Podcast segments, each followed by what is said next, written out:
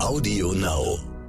But what I didn't see is uh, also my privilege as a male to just be myself every day.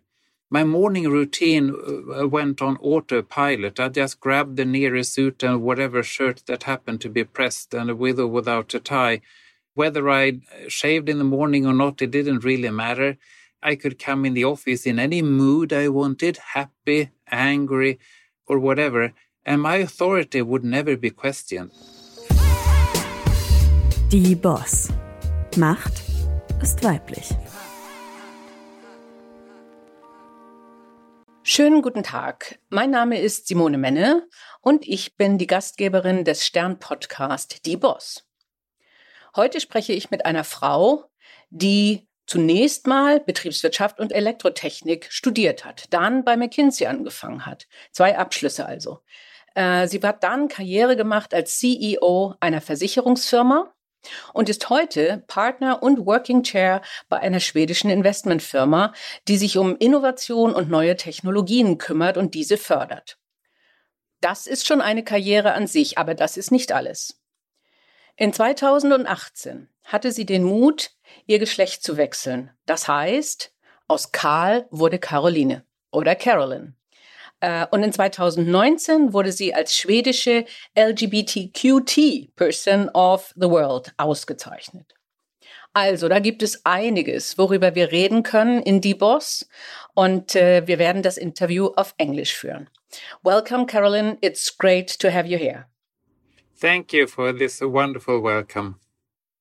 So, you said in an interview that you spent nearly 50 years pretending, playing a role, and now you are a role model for a lot of people.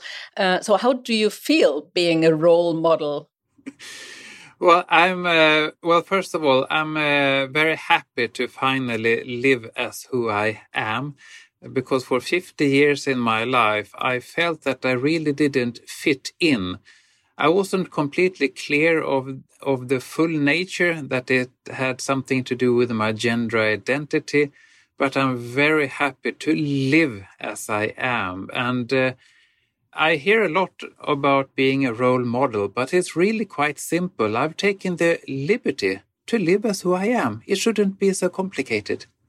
that, that sounds easy, but I'm sure it is not as easy. So, how was your first day at work? Because I uh, learned uh, that you just wrote an email uh, and uh, told your staff, okay, uh, tomorrow I'm not Carl anymore, I'm Carolyn, and uh, I will also change my gender. so, so how did this first day in office feel?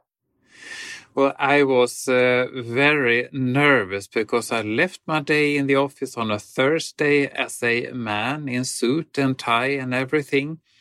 And then the next Friday morning, I came back in a skirt suit and with high heels. And uh, first of all, there were practical aspects. Uh, I didn't want to slip on my heels, of course, uh, but uh, I also wanted to try to de-dramatize the whole thing because after all i wish to send the message that gender is just a packaging.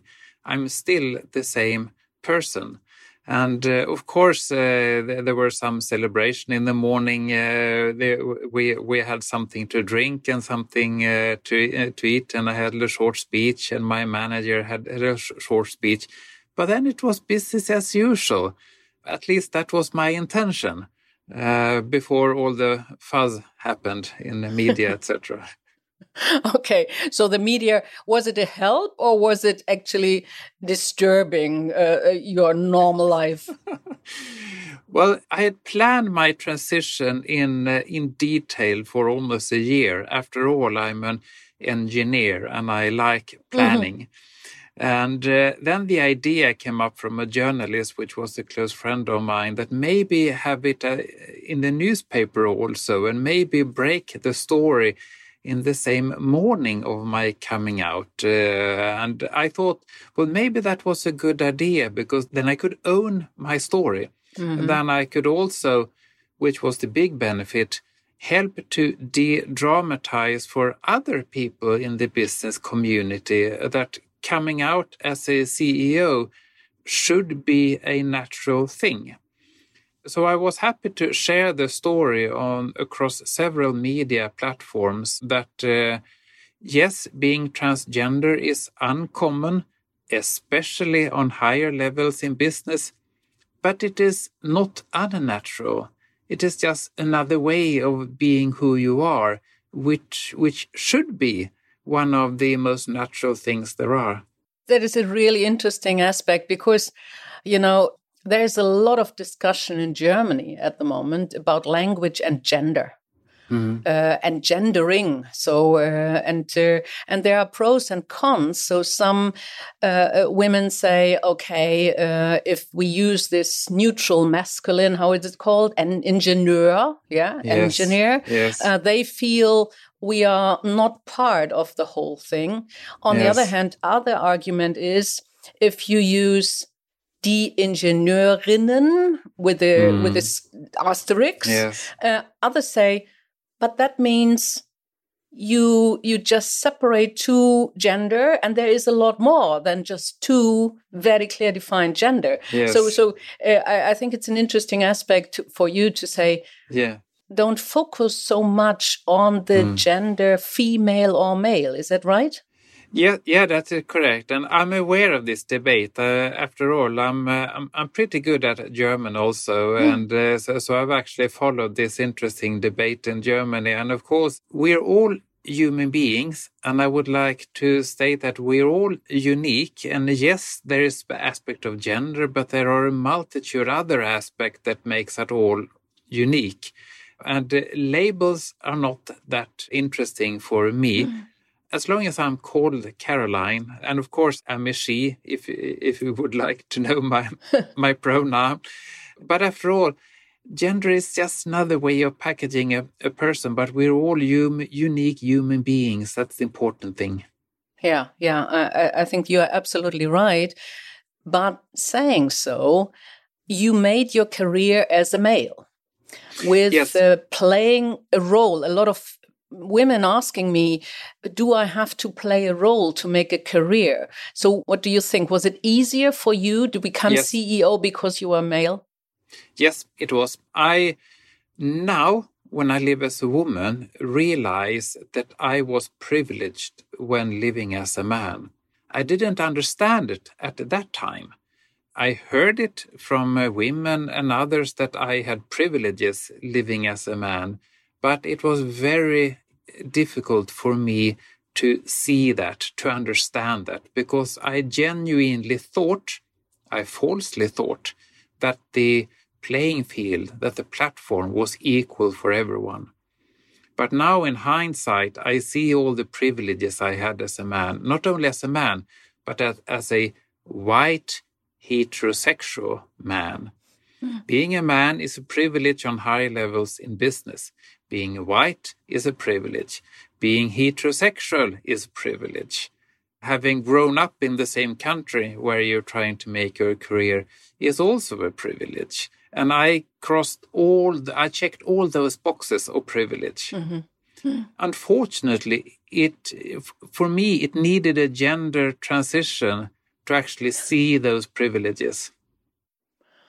What could be helpful for white heterosexual male mm.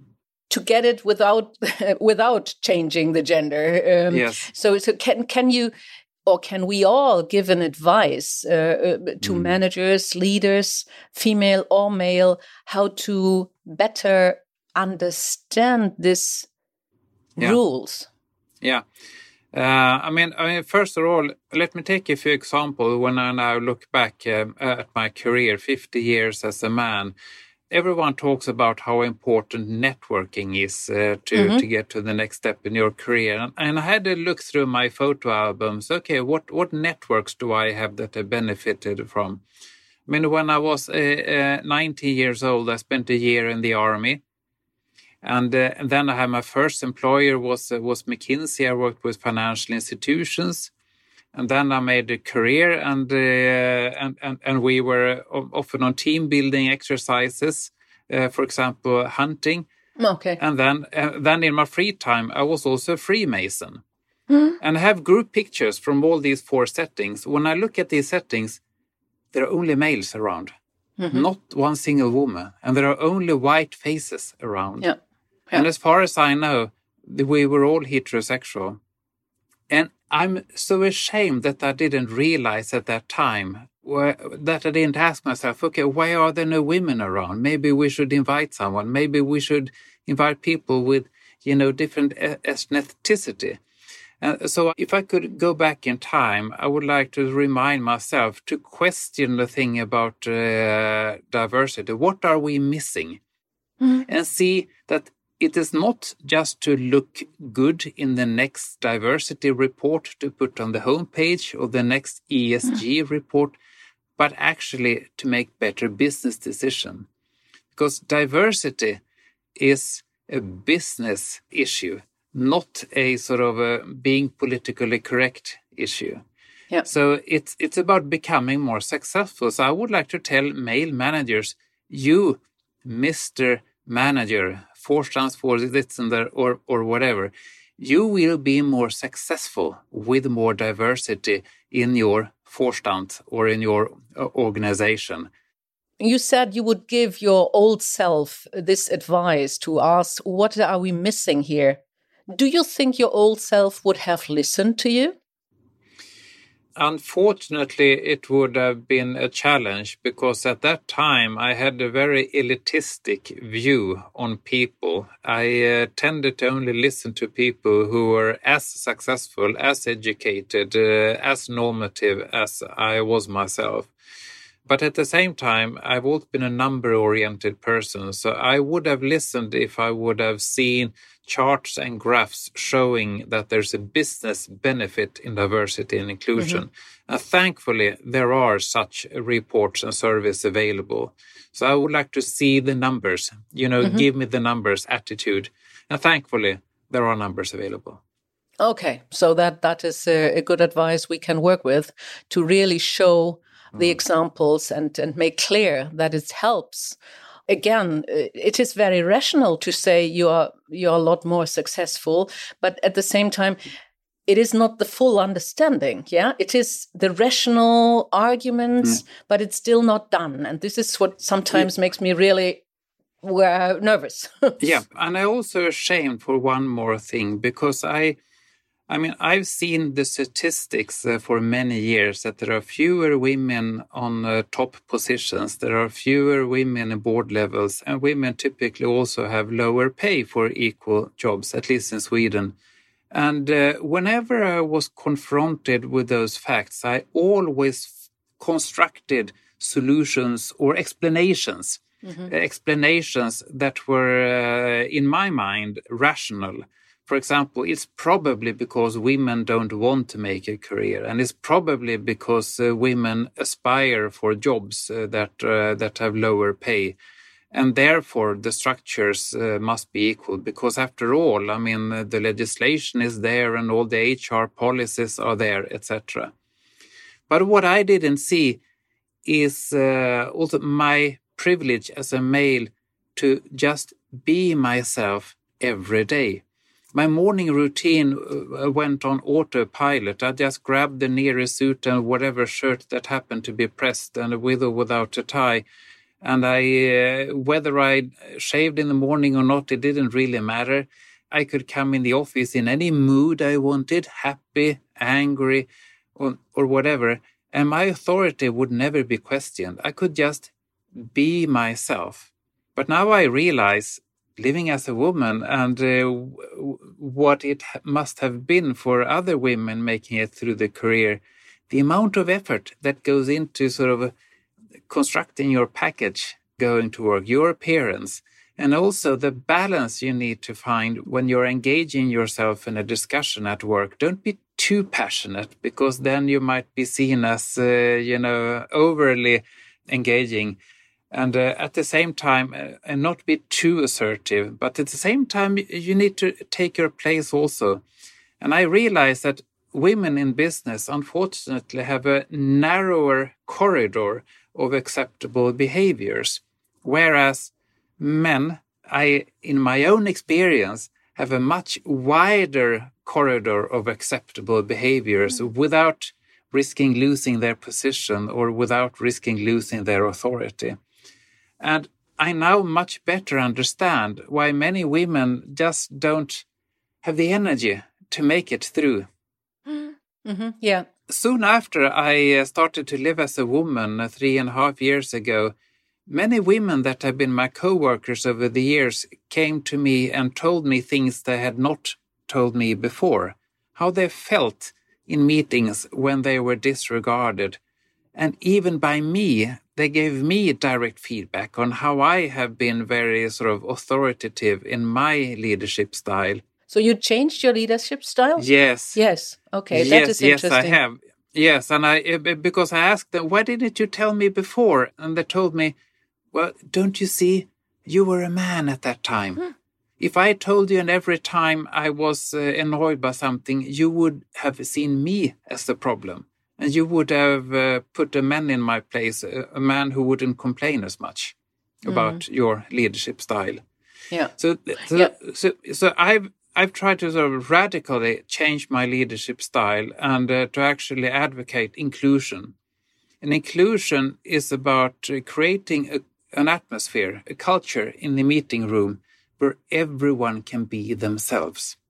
That I don't try to influence the discussion, where I actively try to understand okay, what does this person need to be himself or herself or, the, or themselves?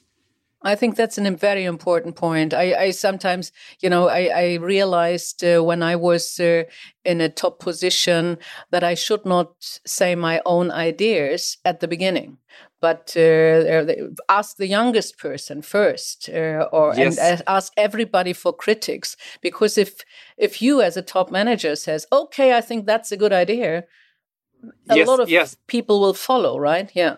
Yeah, and that was a leadership style that had worked for me as a male manager.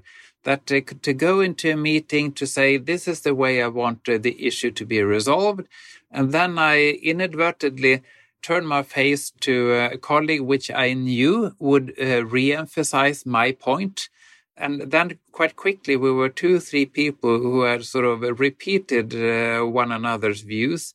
And then I could uh, glance at the other people in the room, maybe a few women, to ask if there were any more opinions. Mm-hmm. And typically I would hear that uh, no, there are no more opinions around the mm-hmm. table. And then I mm-hmm. would make a quick solution. And I would yeah. be very proud of myself. Yes, I've been decisive. I'm an uh, I'm a good manager. W- what I didn't realize, what all the perspective I I lost. Yeah and and I think that could be an advice for for every person listening to us to just uh, make sure that you listen to others and ask others maybe first because before yes. you tell your own opinion and that could be valid for any person being heterosexual female male yes. whatever. Uh, i think yes. that is that is a very good advice. Yeah. Yeah. Yeah and and not look so much for for fast success. I think you just said once women people of color people with disabilities and other non-normative people in many ways have to play by rules defined by man yes can we change that rule yeah, I mean, uh, it, it can only be changed if those people who currently are in power, which in most cases are white heterosexual men, actually uh, make an effort.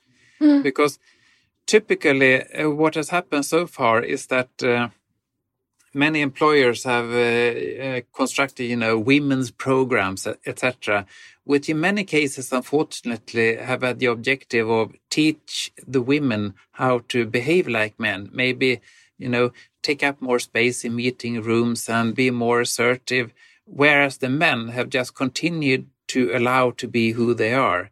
But you can only change the norms and the culture in an organization if the norm itself, typically white men, actually take part. Mm. And, and that requires knowledge. You need to be educated and it requires a conscious effort to, to do a change. Yeah. And in most organizations, that means that whoever is on the top needs to say, this is a priority for us. not just to uh, make a good ESG report to the shareholders, but actually to build a better business. Yeah.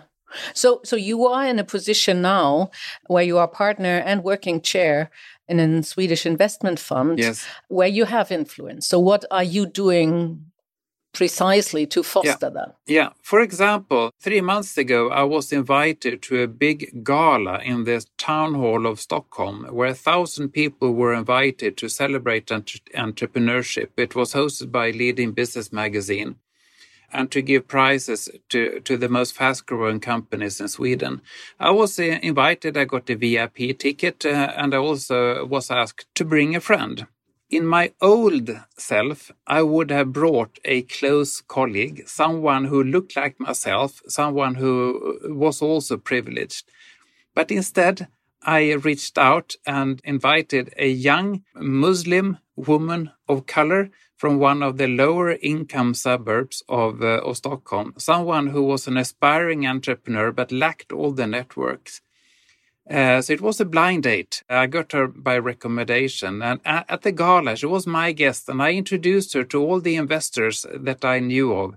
I successfully made a matchmaking so that she got investment funds to drive her business. Mm. And uh, secondly, I will actually participate in a business competition, uh, which is a version of the uh, Dragon's Den contest okay. type, mm -hmm. where I will be Höhle der Löwen in Germany, I think. Huh? Yes, right. mm -hmm. yes. But uh, this is a special uh, contest uh, targeting lower entrepreneurs from lower income suburbs who typically don't have networks, typically immigrant communities. I will be a dragon in, in, that, okay. in that competition. And I will devote funds, both from my personal funds and my investment company's funds, to support entrepreneurs outside of the beaten track, entrepreneurs who don't have access to the venture capital of today, because most venture capital and private equity capital is typically given to well educated white males yeah. Uh, and it is not a repre good representation of the entrepreneurial power in the population. That is interesting because uh, actually, again, this is a sort of a vicious circle. When I read about uh, successful startups, uh, we all find they are all young males, uh, white males, and uh, and then we we take the as a fact that obviously white male are more innovative or more technic oriented, but it's not the case. It's just that we choose them because of our biases, right? Yes, and also typically because at least um, how it works in Sweden, if you attend a prestigious business school, you typically have a uh, fast track to access to, to, to venture capital because you have a recognizable mm. education and uh, and therefore uh, you are seen as maybe more trustworthy whereas it's uh, more difficult if you come from a less privileged community but you could be the same uh, driven individual yeah, and, and sometimes I think innovation very much comes out of uh, scarcity, not if you have very much money, uh, but partly because you be creative. And that may be a lot more the case when you are coming out of other than the privileged areas, right? Yes. Yes, yes, that is entirely correct. And as partner and chairwoman of a venture capital a company, I mean, our uh, our purpose is to uh, make good investments for our investors. But I'm convinced that going outside the beaten track, you can find those golden nuggets mm-hmm. that uh, maybe larger venture capital firms don't see. And mm-hmm as, uh, as a side benefit, we also create a more inclusive society. And I know that will create better welfare. I'm president of the American Chamber of Commerce in Germany, and we have a female founder award uh, to to bring up uh, female founders. And and I consider myself privileged because I, I, I mean I have a good education, I have a good career, I have a, I mean I have a good position in, in, in business now. I see it as my responsibility as a privileged person to share my privileges. Let's come back to one point which I also find interesting. Uh, you mentioned already that there is a gender pay gap in Sweden, and you also mentioned yes. that uh, a part of your success as a male manager was also that you lived in a family and that uh, your wife decided uh, to take care of the family. So that's the typical role uh, play we see. And well, actually, in Germany, there is the myth that uh, Sweden is wonderful uh, and that you have everything to combine career, dual couple career, and family. So I feel it's not totally true. No, I mean, I mean, we're still a long way from where we uh, could be and where we should be. And it's correct. When my twins were born, uh, that was uh, 16 years ago, my wife also had a career, but I was a bit ahead of her.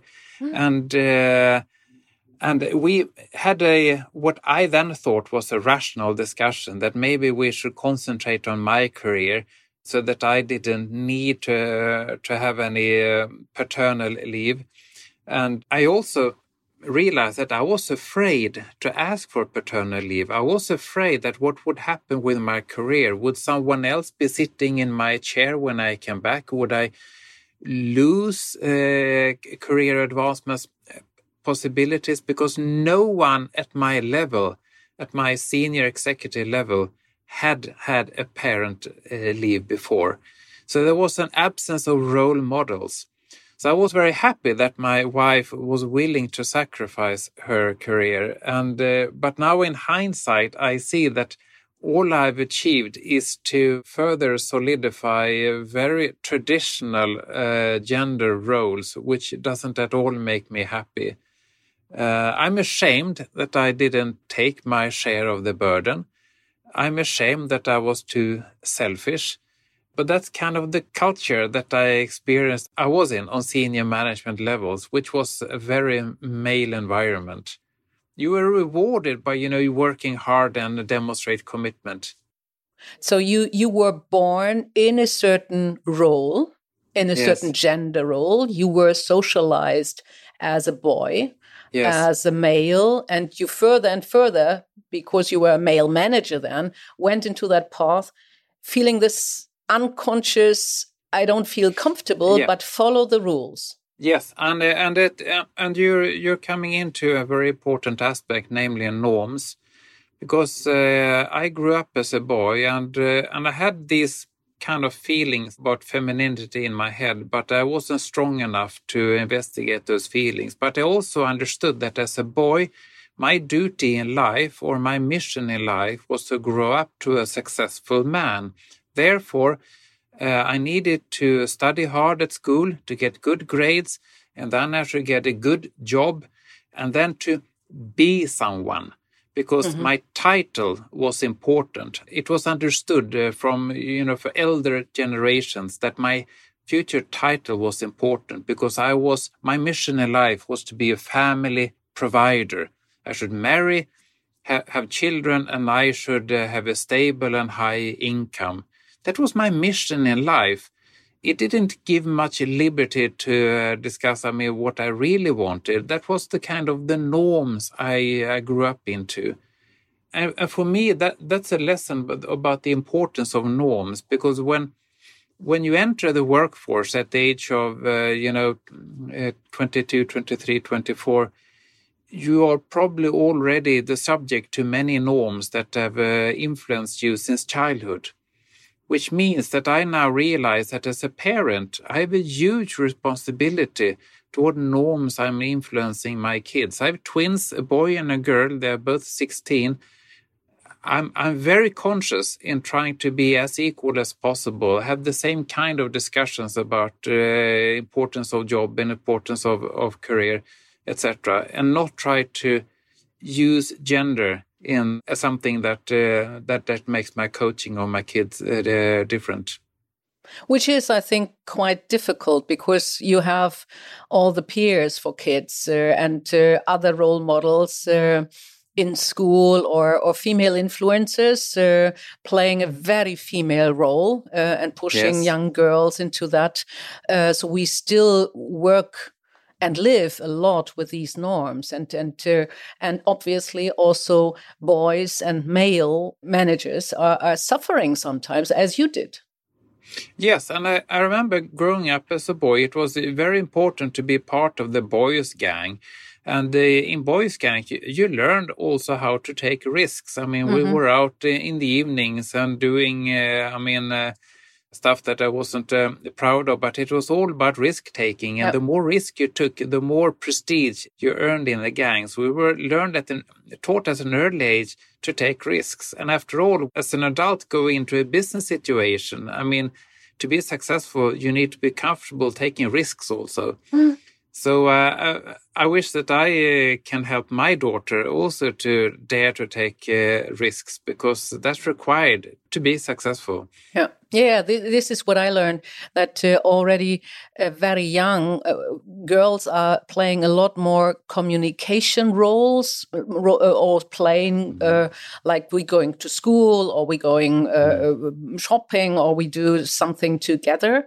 Mm. And boys are very often more in a fighting winner games. Mm. and already this brings us into certain aspects and make later on females less successful when it comes to fighting and risk taking and uh, again we have to work on that quite early in both directions also in yeah. the way that for males it's absolutely fine uh, to have a softer part and and do more communication and listening Yes, yeah, but it's not to say that one aspect is better than the other, because uh, mm-hmm. I want to emphasize that to build successful teams and management teams, you need both. Mm-hmm. You will you will lose out in business if you build a team of only like-minded people. If you buy if you build a team of only fighters, you risk having short-term gain, but uh, but not understanding how, how to build an organization or build long-term success.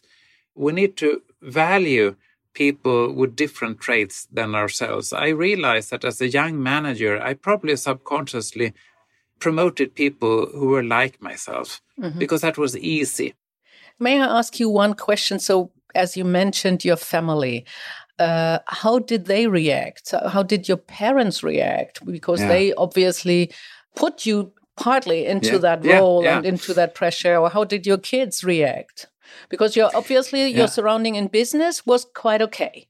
Yeah, yeah. I mean, and it's a good question because I, when I fi- when I came to the insight that I'm a, a woman in my gender identity, uh, it also it was on one hand uh, a great relief because then I finally understood uh, what has been uh, annoying me uh, all these 50 years, but at the same time, I was very scared because what would happen if I started yeah. to live out this feeling? How would my environment react? Would I uh, lose my family? Would I lose friends, relatives? Would I lose my socioeconomic status? There was no way of knowing because no matter what policies you have or commitments, uh, I mean, after all, we're, we're human beings. But I'm very happy to not to have lost one single relationship. I'm married with my wife. Uh, we have a loving uh, family with my three kids, and uh, and I have a very good relationship with, uh, with my parents. And now it's it's it's my mother who who's still alive, and and the rest of my uh, extended family. But it's because I believe I, I made a very conscious effort of slowly taking them through the journey, trying to, allowing them time. Because that's where I've seen that things go wrong when you come out uh, as a transgender person, that you make it too quick. Because you have yourself been uh, living with these thoughts for so many years. But you need to understand that other people also need time to adjust. So I gave my family one year notice and close friends half a year. And uh, it was good because they needed time to absorb wh what I was uh, telling them. And I'm very happy for our kids because I, I slowly started dressing up in female clothing at home they were giving me a, an eye, but uh, but then they were th- thought of maybe I just have an um, unusual sense of fashion. And then one uh, evening, uh, my wife and I had what we called the big discussion, where I informed them that I feel uh, like a woman in my identity and therefore I will live as a woman. And I her, What do you think about that? Oh, it's okay. Can I have another cake? That's interesting. So, just so what? Yeah, and uh, I asked them a second question. Okay, what would you like to call me? A father or maybe uh, an extra mother? And they looked at, at me in disbelief. Well, of course, you're our father. So, I'm still their father. I just happen to live as a woman. And it's and I'm very happy to see that my wife and I have managed to uh, breed our children in a way that uh, they have not too strong sense for um, uh, norms that you need to be in a certain way. As long as you're happy with yourself and not annoying other people, I mean, we should value differences. And I think that when seeing how the young generation in general behave, uh, those who are teenagers now, I feel that uh, when they come out in the workplace, they expect this to be basically a, a non issue. So I have uh, good hopes for the future. It's actually we in the older generation, I'm 54, that is uh, the problem. Okay, let's hope so. Let's hope so, because that gives me also some optimism uh, for the future. Uh, so you would definitely recommend uh, also managers uh, to to do an outing to say yes, uh, I'm I'm different than I have been before. In Germany, I do not know any case. So there seems to be still uh, a lot of uh, fear that something bad may yes. happen. Yes, I mean, I had huge fear because I mean, uh, I thought maybe my employer would say that I'm, you know, have a psychological problems and couldn't be in my CEO position. But I'm very happy that they said, well, of course we will support you. Tell us what you need. But uh, again, one thing you did a very clear, and you, you mentioned it at the very beginning, you are an engineer. So you did a very accurate planning of the process. Yes. Yeah. Yes, yes, and and I think that's. Uh, I mean, if you happen to be transgender and uh, wish to come out, the most important thing to understand is that while you yourself have known this probably for a long time, you need to allow other people time to adjust because the knowledge about this matter is probably very low. So you also need to be prepared to educate your environment. Maybe mm-hmm. uh, collect some papers, some articles, and give them some reading, and give them the information before you actually physically appear in your desired gender. So you can have the discussion about it uh, while looking like they're used to see you. Mm. And then you can define a date that uh, from this date and onwards, I will be in my preferred uh, gender and they will be prepared. And, uh, and also tell them what's important. Uh, for example, the most important things tend to be your name and your desired pronouns. Okay. And, and respect that because that's one of the most sensitive things for transgender people uh, to, uh, to use the correct name and use the correct pronoun. Okay. Yeah, but uh, you are absolutely right. I think education is really important. And uh, myself, I would have been really overwhelmed like, oh, what am I doing now? Uh, mm. If one of my employees says she, he mm. is transgender, what I do wrong, what I do right. Uh, yes. Uh, so there's a lot of fear also on the other side to do wrong behavior, yeah. and and and uh, therefore education is a very important point you are making. Yeah. Yes, yes, and uh, so uh, if you're the slightest unsure. Then it's better to ask because uh, many people just go away in fear of doing anything wrong. But it's it's a very simple question what would you like me to call you? Mm-hmm. And it mm-hmm. could very well be something which is different than the legal name, than the mm-hmm. name, than the name on the driving license. That what would you like me to call you? A second question: uh, Which pronouns do you prefer? Mm-hmm. For example, mm-hmm. in uh, my case is Caroline, and my pronoun is she, her. Mm-hmm. And, and then you make sure to use that name and those pronouns. Okay. Yeah. Yeah. And also, a third uh, thing is that uh, many transgender people are very sensitive not to uh, mention their past. for example, their past name or past pictures. There's actually a name for it. It's called dead naming. Okay. Um, uh, I'm actually personally comfortable with it. For example, my old name was uh, Carl, and you can easily find pictures of uh, my old self on uh, if you Google me. But I'm rather the exception. I'm an open person about my past in order to educate people about this uh, matter. But don't take that as a rule. Most transgender people do not wish to be reminded of their past, only about their present. Okay, that's also an important point. We are coming close to the end, uh, and I always have a question at the end. Uh, so, uh, which goes into what would be the title of your biography? Obviously, you have already a, a biography you published a book, Me, Caroline, Business Women and Family Father. And we now n- know why the title is that way, because you are a very uh, important and successful businesswoman, but in your family, you are still father living as a woman. Uh, yes. So, but let's see now you your second half of your life will be yes. as a woman what could be the title maybe when you are 80 uh, I would say um, inclusion matters. Okay, okay.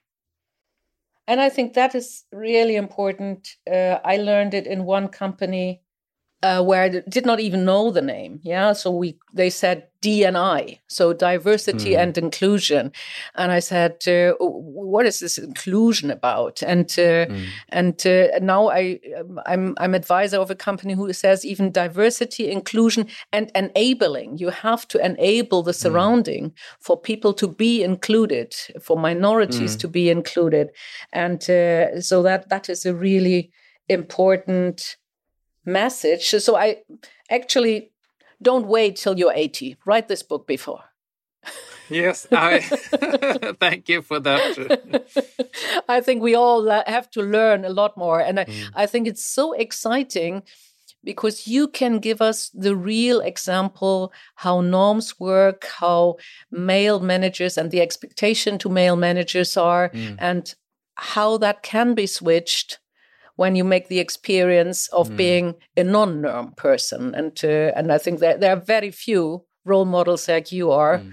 and uh, you can give us a lot thank you so uh, I hope uh, you continue that way. I wish you all the best. I'm glad that you shared so much with us so openly and uh, have a good and wonderful day. Thank you. Die Boss. Macht ist weiblich.